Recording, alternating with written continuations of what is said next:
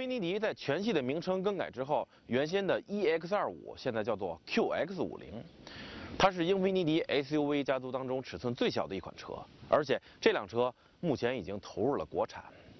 根据国情，它的轴距加长了八十毫米，达到了两千八百八十毫米。不过，它并没有因此而加上字母 L 来代表自己加长，依然叫做 QX50。来自于东风英菲尼迪的 QX50，虽然它的尺寸是英菲尼迪 SUV 家族当中最小的，但是它开起来的感觉却一点也不含糊，可以说完全继承了它的老大哥 QX80、二大哥 QX70 的驾驶风范。而且更偏重于 QX70 的那种感觉。第一个最直接、最明显的就是它的转向相当的紧，相当的沉，真的可以说，这是我在这个级别的 SUV 当中体验过转向最沉的了。呃，开起来并线倒还好，很直接，但是当你低速的时候，啊，比如掉头啊，或者说车库停车柔轮的时候，真的是能费死劲。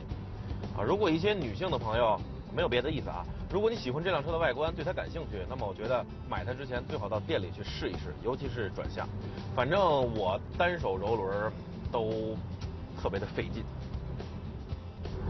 还有就是在 D 档模式下，它的这个油门就好像在底下有个弹簧在顶着你一样啊，也是相当的沉重，而且反应迟缓。这个时候你稍微多踩一些，你看它也不降档，就是在当前的这个档位上慢慢的去加速。而当你稍微多踩了一些，它又突突突连降好几档，就跟打了鸡血一样。所以说，如果你想让这辆车的发动机去平顺的转速升高，真的是需要去拿捏拿捏的。说到动力，这台 VQ25HR 的2.5升 V6 发动机属于日产2.5 V6 里面的高性能版本，最大功率173千瓦，最大扭矩253牛米。即便是放到今天，数据也是相当了得。不过这台发动机并没有使用缸内直喷，这样的动力，当你在日常开的时候，日常加速的时候，可能会感觉不出来什么。但是当你多踩油门去刺激它，或者说切换到 DS 模式，然后这个时候发动机发出的怒吼，让你感觉根本就不像是一台2.5升的发动机，仿佛它的排量有5.2升。此刻的动力输出澎湃顺畅，整体的加速快而且线性，基本上档档都是到六千五百转。当然和这个它的二大哥 QX70 相比，少了一些加速时候的重锤感，只是单纯的线性的加快。呃，此刻的推背感和发动机的怒吼声似乎并不成正比。当然你再快的时候再想加速。虽然也还可以，但是你能感觉到稍微有一点点势单力薄了。呃，毕竟它的排量只有2.5升，不过能够在英菲尼迪的调教下有这样的表现，我觉得已经是相当的牛了。对了，还有它的底盘也是相当的敏感，不光是震动的传递，当你遇到一些坑洼不平路面的时候，它的这个前轮还会对方向盘产生一个反向的回馈，你总会觉得它在时刻拽你的手。即便你的双手已经紧紧握住它的方向盘了，它的车头还是会突然的这个左右不停的摆动。有的人可能认为这样会影响舒适性，但也许有的人认为，哇，太刺激了。所以从它的动力的感觉、整体的驾驶回馈来看，这辆车依然是定位于驾驶者的一辆中型 SUV。那遗憾的是，它没有配备换挡拨片。我们再看看这个在手动模式下它的换挡速度怎么样？在外形上，QX50 也延续了家族的传统，车身造型夸张个性，依然是修长的车头、短促而圆润的车顶，以及倾斜角度很大的贝壳一样的车尾。如果你喜欢另类独特，那么它的外观应该能满足你的需求。这样的车身造型。再配合四个十九寸的车轮，确实让它看上去很动感。它的尺寸其实并不小，但这样一种造型，尤其是车轮的衬托，让你看上去觉得它似乎并不大。内饰绝对的熟悉，不过虽然样子似曾相识，但用料和质感都是没得说的。前中控台附以大面积的真皮，手感也很不错。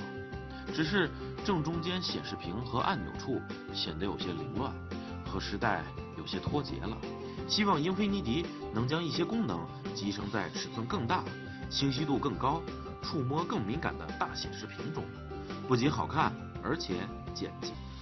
虽然它的外形让你看起来觉得不是很大，但其实它的内部空间也不大，主要是这个太窄了啊！你别看它的这个车身宽度尺寸超过了一米八，但是更多的是贡献给了它车身的造型还有线条，乘坐人员所获得的这个横向空间真的是并不宽敞。啊，如果这个司机想要去操作什么或者拿东西，非常容易就会碰到副驾驶的腿。哎，对呀。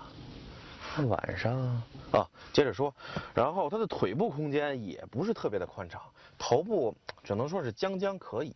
这一点，它和它的这个二大哥，它老大哥是 QX 八零，二大哥就是 QX 七零了，和那个车很像。别看这个尺寸，单看数据挺大啊，又长又宽，轴距也长，但实际上更多的是贡献给了造型还有线条，里面的空间其实并不大。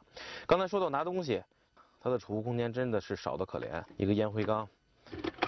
两个很窄的杯架紧紧挨在一起，然后还有一个储物盒啊，这储物盒还算是可以。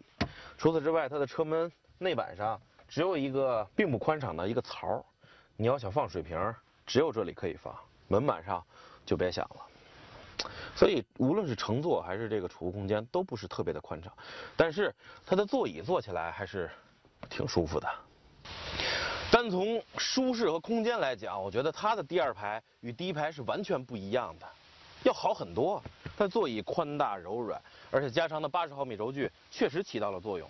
你看腿部很宽敞，头部也不压抑，而且主驾的头枕后方还有一个类似于衣架的东西，或者说你放一些挂一些其他的这个东西也没有问题，设计挺巧挺巧妙。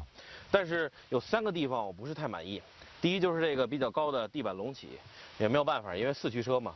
第二就是，当你上下车的时候，你会发现它的后排座椅下方还是有这个方形的凸起，像这个我们之前试驾的逍客。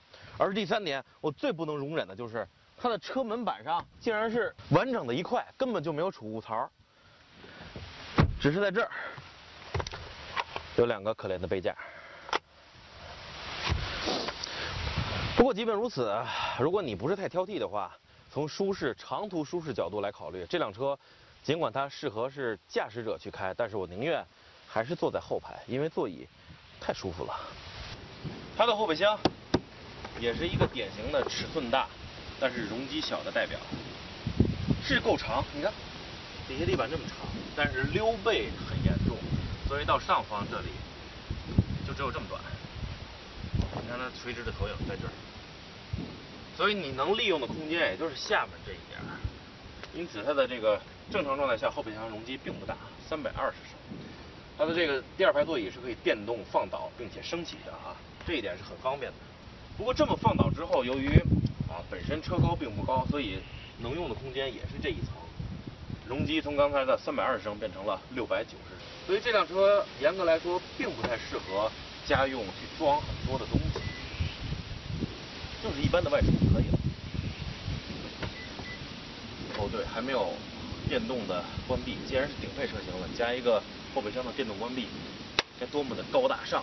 在一开始我还想给它找一个破烂的地方，看看它的这个通过性能。后来一想，它这个沉重的转向、坚硬的悬挂，还有比较低的离地间隙，还有这套四驱系统，根本就不是为了越野而生的。所以在这里开了一会儿，我觉得，首先就是它这个沉重的转向啊，虽然日常开很沉很费劲，但是现在却是很均匀。